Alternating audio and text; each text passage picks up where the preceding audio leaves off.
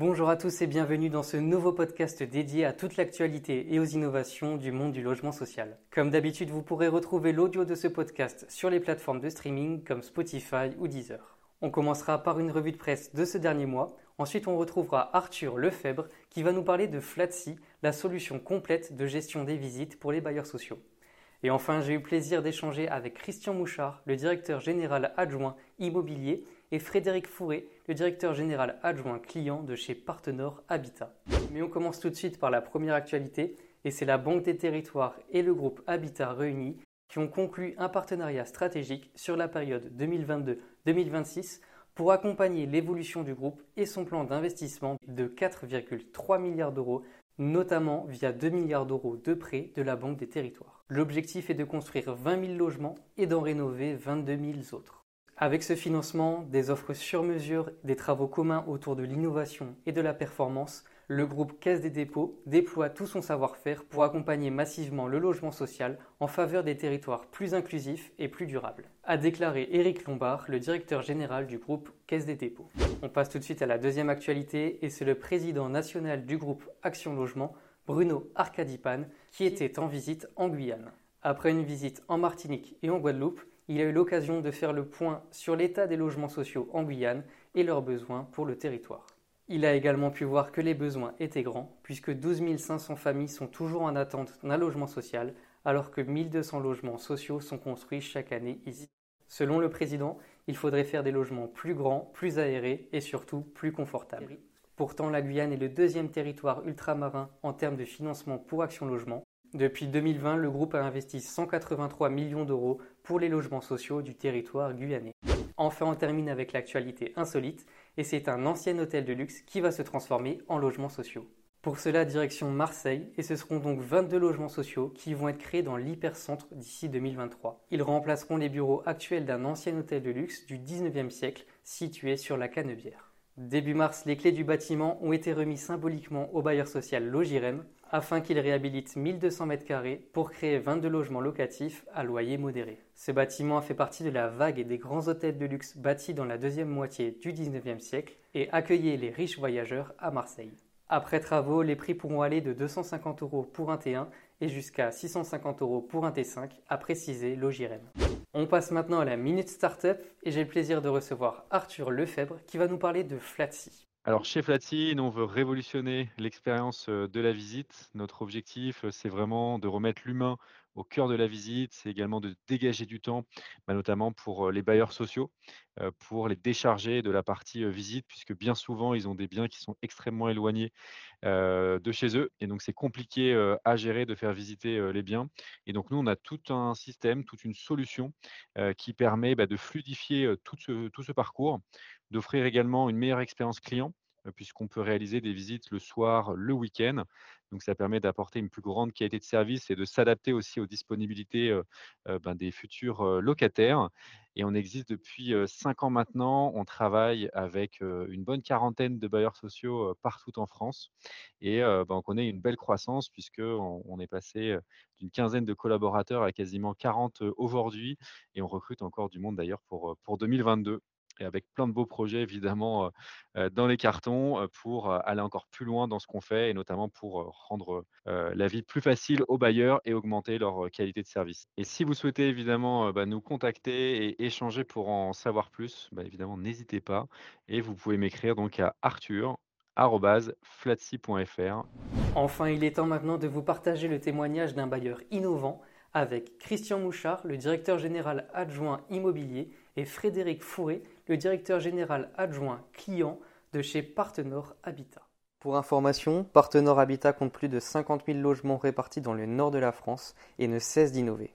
Alors naturellement me vient la première question, quel lien faites-vous entre innovation et logement social? Bon, d'abord déjà dire que l'innovation dans le monde du logement social est quelque chose qui est présent euh, dans la génétique des sociétés HLM euh, et qui parfois, euh, pour des anciens, pas forcément comme moi, mais pour d'autres, réveille des souvenirs un peu douloureux avec peut-être à l'époque des expérimentations un peu trop avancées. En tout cas, aujourd'hui, on sait qu'il faut être dans l'innovation. On sait qu'il y a des secteurs sur lesquels il faut qu'on s'investisse auprès des startups, auprès du monde de l'industrie.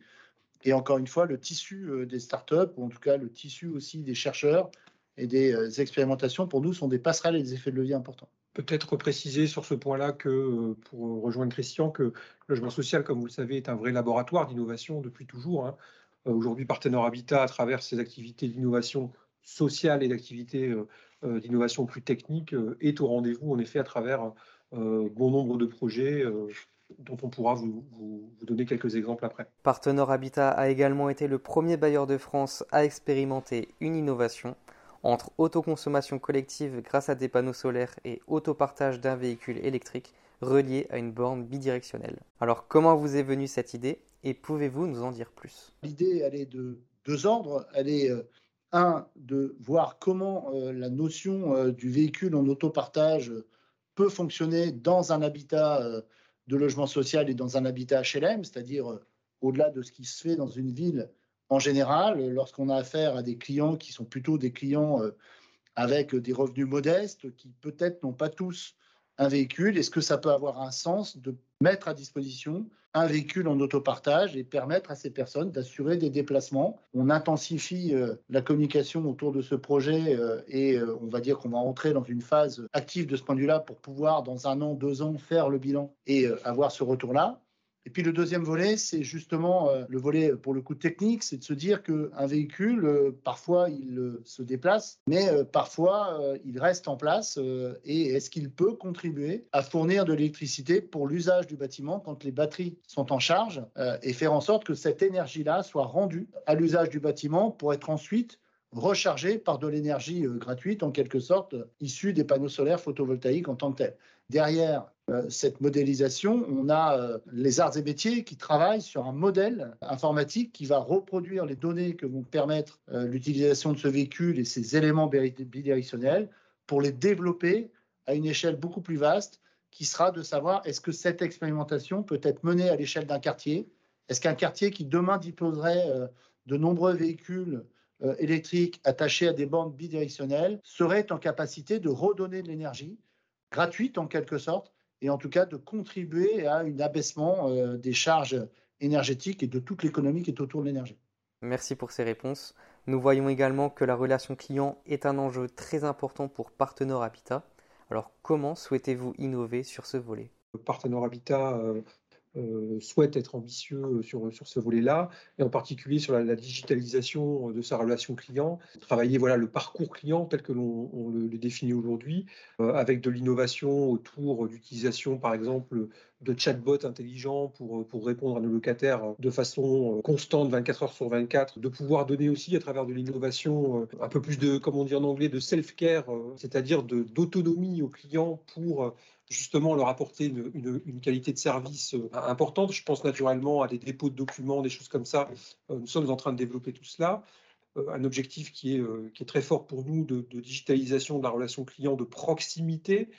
J'entends par là la mise à disposition de l'intégralité de, de, nos collaborateurs de smartphones, de tablettes pour répondre aux clients au quotidien avec des modules, assez poussés en termes d'information.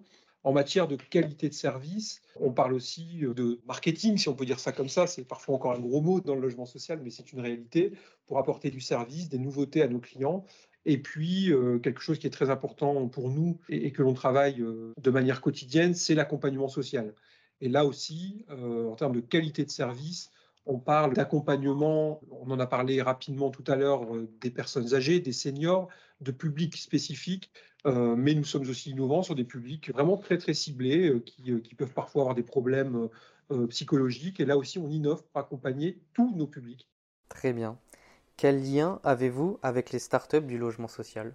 On est évidemment euh, proche des startups. On a une startup euh, aujourd'hui avec qui on travaille, alors qui est adossée à une entreprise, mais euh, qui s'appelle FlyRenov, entre autres, et qui est, qui est spécialisée dans tout ce qui est ravalement de façade. En gros, comment faire des ravalements de façade, notamment à l'aide d'un drone. On est avec une autre startup sur euh, euh Element qui est euh, spécialisée dans tout ce qui est la récupération, euh, notamment autour des eaux grises, des eaux usées et des choses comme ça, et qui constituent de la source d'énergie. C'est pas forcément nouveau, mais en tout cas, on est sur des process encore plus inventifs, plus performants et qui permettront normalement, on l'espère en tout cas, de gagner 40% d'énergie et donc de réduire l'impact de, de, CO2. Mais on a aussi deux logements qui sont équipés de radiateurs numériques avec une structure qui est euh, Carnot Computing, Euh, le principe, c'est de considérer qu'un processeur, ça émet de la chaleur. Pourquoi ne pas utiliser euh, ces radiateurs numériques, en tout cas, cette chaleur produite par les computers, pour en faire des émetteurs de chaleur à l'intérieur des logements?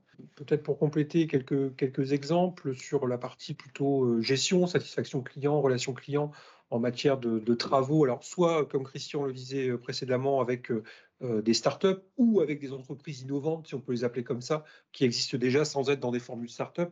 Mais je citais juste avant le, chatbot, donc cette possibilité aujourd'hui pour un client d'avoir une réponse finalement live à tout moment. nous avons lancé là aussi un module innovant de prise de rendez-vous de type Doctolib, si on peut citer euh, voilà, qui permet en fait à, nos clients euh, vraiment de prendre rendez-vous en toute autonomie, euh, mais surtout aussi pour nous d'apporter une qualité de service accrue. Pourquoi? Parce que nos équipes peuvent préparer les rendez-vous. Et puis ensuite, un troisième exemple qui touche toujours à la relation client, et là on est plutôt sur la, la partie écoute client, où là aussi nous travaillons avec des entreprises innovantes pour développer l'écoute dite à chaud et dite à froid, suite à des interventions d'entreprise, suite à des interventions euh, de collaborateurs euh, de, proximité euh, de nos agences, de mesurer rapidement par des systèmes simplement de SMS, d'emailing relativement intelligents et, d'avoir quelque part du feedback rapidement, de pouvoir corriger, de pouvoir évoluer sur la qualité de service. Donc voilà quelques exemples aussi d'innovation et de, et de, travaux avec des startups ou des entreprises innovantes. Vous avez également souhaité être innovant dans la démolition d'un bâtiment. Pouvez-vous nous en dire plus? On a une expérience importante qui a été menée aussi euh, dans le cadre d'un projet de démolition d'une tour qui s'appelle la Tour Le Jeune. Euh, l'idée, euh, c'était de s'inscrire dans une démarche d'éco-construction, c'est-à-dire de réutilisation des matériaux issus de la démolition au travers d'une identification d'abord des cahiers des charges qui nécessitent d'identifier tous les process qui vont conduire à isoler les différents matériaux issus de la construction, hein, c'est-à-dire le cuivre, les plâtres, le bois le béton évidemment et tous ces éléments-là, qu'on n'est plus du tout euh, dans une démolition classique. Ça permet aussi euh, de poser la question de la filière de réutilisation des matériaux en question et de tout ce qui va devoir se construire derrière. Sur cette tour, ce que l'on peut dire aujourd'hui, c'est que 90%, euh, voire plus, des volumes déconstruits ont été aujourd'hui réinjectés dans le circuit de la construction pour réutilisation et recomposition à de nouvelles constructions. Donc c'est plutôt une réussite. On est même euh, très fiers et très contents euh, de cette euh, expérimentation. Et enfin, dernière question. Quels conseils pouvez-vous donner aux autres bailleurs sociaux qui souhaitent innover? Allez-y. Non, oui, oui. Non, mais plus sérieusement, évidemment, il faut y aller et il faut dépasser cette notion de vision d'innovation technique, penser notre environnement comme étant un environnement de propriétaires qui réunit à la fois des éléments techniques, mais aussi à la fois des clients. Et c'est vraiment extrêmement important. Euh, sans être présomptueux, euh, c'est surtout d'oser. Euh, puisque l'innovation, c'est aussi accepter un moment, quelque part, de prendre des risques et, d'avoir parfois des échecs. En tout cas, les réussites sont, d'autant plus belles quand on a osé, quand on a innové. Au final, c'est notre, notre client final qui, qui, est grandi et qui sort grandi de nos innovations. Merci beaucoup d'avoir suivi ce nouveau podcast.